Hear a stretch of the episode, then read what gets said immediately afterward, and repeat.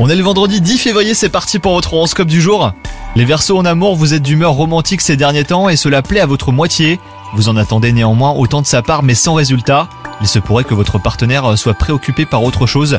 Demandez-lui simplement de quoi il s'agit. Quant à vous les célibataires, vous vous demandez quand vous rencontrerez l'âme sœur. Eh ben il faudra attendre encore un petit peu, mais Cupidon ne vous a pas oublié, hein, vous inquiétez pas.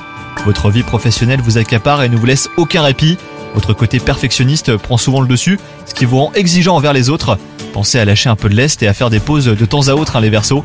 Côté santé, votre rythme effréné vous empêche d'avoir une activité physique et une alimentation équilibrée.